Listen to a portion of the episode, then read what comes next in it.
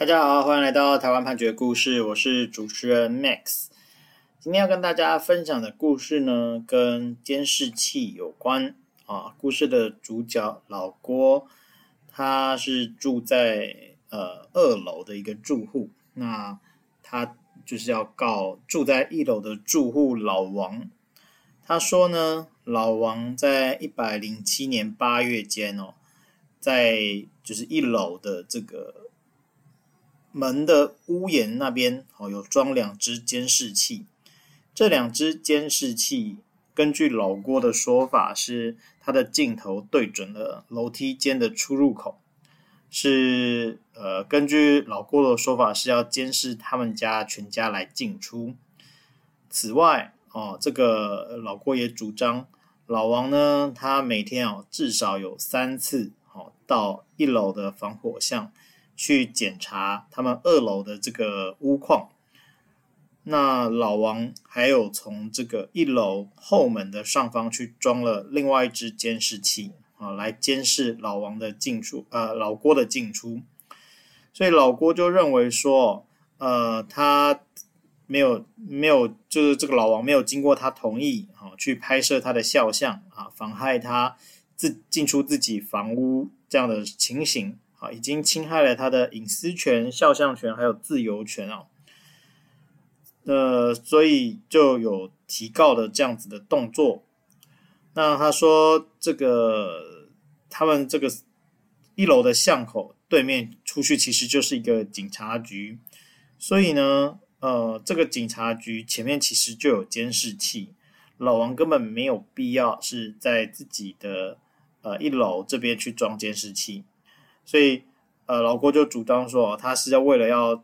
监视他的出入。然后把他的行踪交给政党来利用，这样子，哦，所以老郭呢就对老王来起诉，请求五十几万的呃损害赔偿。那这个老王的部分当然是说他没有，呃，没有没有做侵害他人的权利的事情。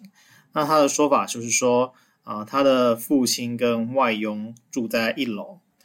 那为了这个状况，他在一楼的门口有放一个铁桌哦，去方便他的这个父亲啊、可以放东西在这上面。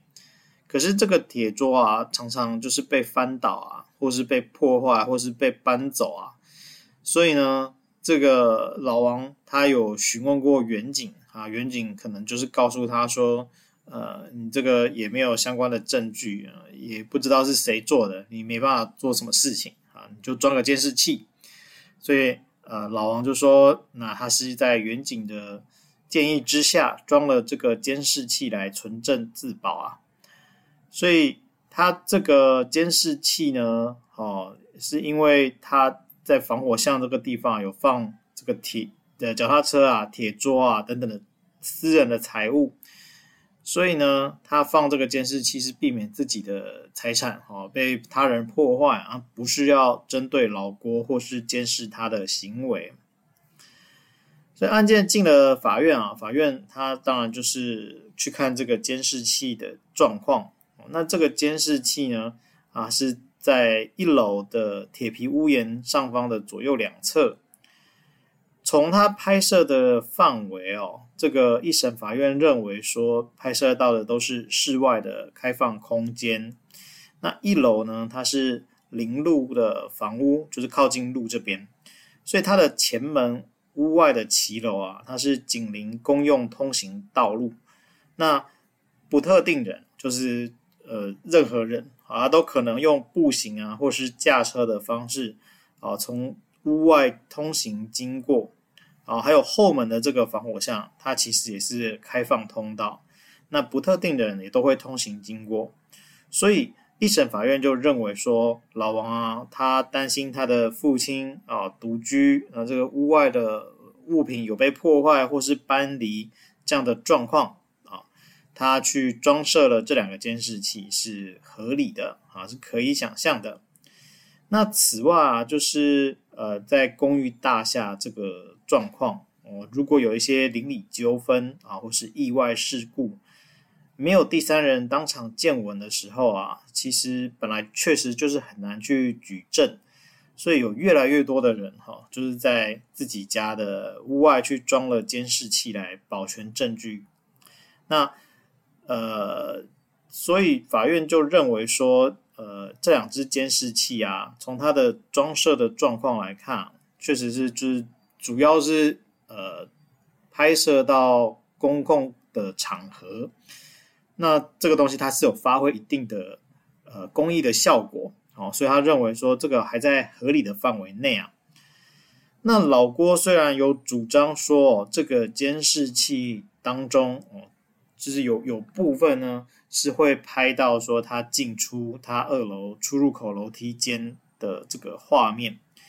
所以等于说他每天进进出出都会被拍到。好，那但是呢？啊、这个一审的法院啊，是认为说，这个监视器的装设位置哦，其实并没有藏起来，啊，它就是一般人都可以清楚的看到。呃，它拍摄的范围呢，呃，是也只到门口哦，所以如果你打开门进入之后，哦，进入自己住家之后，其实这个摄影机也拍不到。所以呢，呃，法院认为说这个。这个状况之下，它的拍摄范围应该只在这个公共空间的领域啊，所以说老郭的请求呢是没有道理的，就把它驳回。那不过呃，老郭呢他就不服一审一审的判决，他就有提起上诉。上诉之后啊，这个二审的法院哦想法稍微不太一样，他就说这个。老王哦，他拍装设的这个监视器啊，他除了有对这个房屋檐下一楼大门口进行拍摄之外，它的范围呢有及于这个侧门口啊，可以拍到老郭进出自宅的情形。好，那呃，老郭有提出一个呃，应该是影音档。啊，这个影音档的内容啊，就是老王有说啊，我做什么不用你允许啊。老郭说我不准你装，我不准你装。啊，老王就说很快我就会跟你在法院见，你放心。啊，然后老王呢，他就手持电钻爬上扶梯，接近监视器，然后调整监视器的镜头，啊，对着。门前路面啊，使用电钻固定，固定后将镜头转回门前，并调整监视器镜头，这样子的状况。那这个时候，二审法院就认为说，这个侧门就是是老郭他出入居所的专属区域啊，等于说只有老郭会用，它跟这个一般公众场合是不一样的啊。所以虽然它不是这个住宅里面啊，但是它还是有一定的私密性。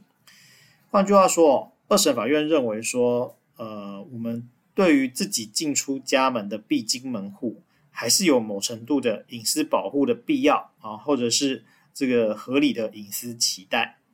所以他就认为说，老王你装了这个监视器去拍老郭进出家门的情形啊，确实是有啊侵害到了老郭的隐私。那老郭主张说，你要拆除这个监视器啊，并且请求。呃，精神慰抚金的损害赔偿啊，那就是合理的。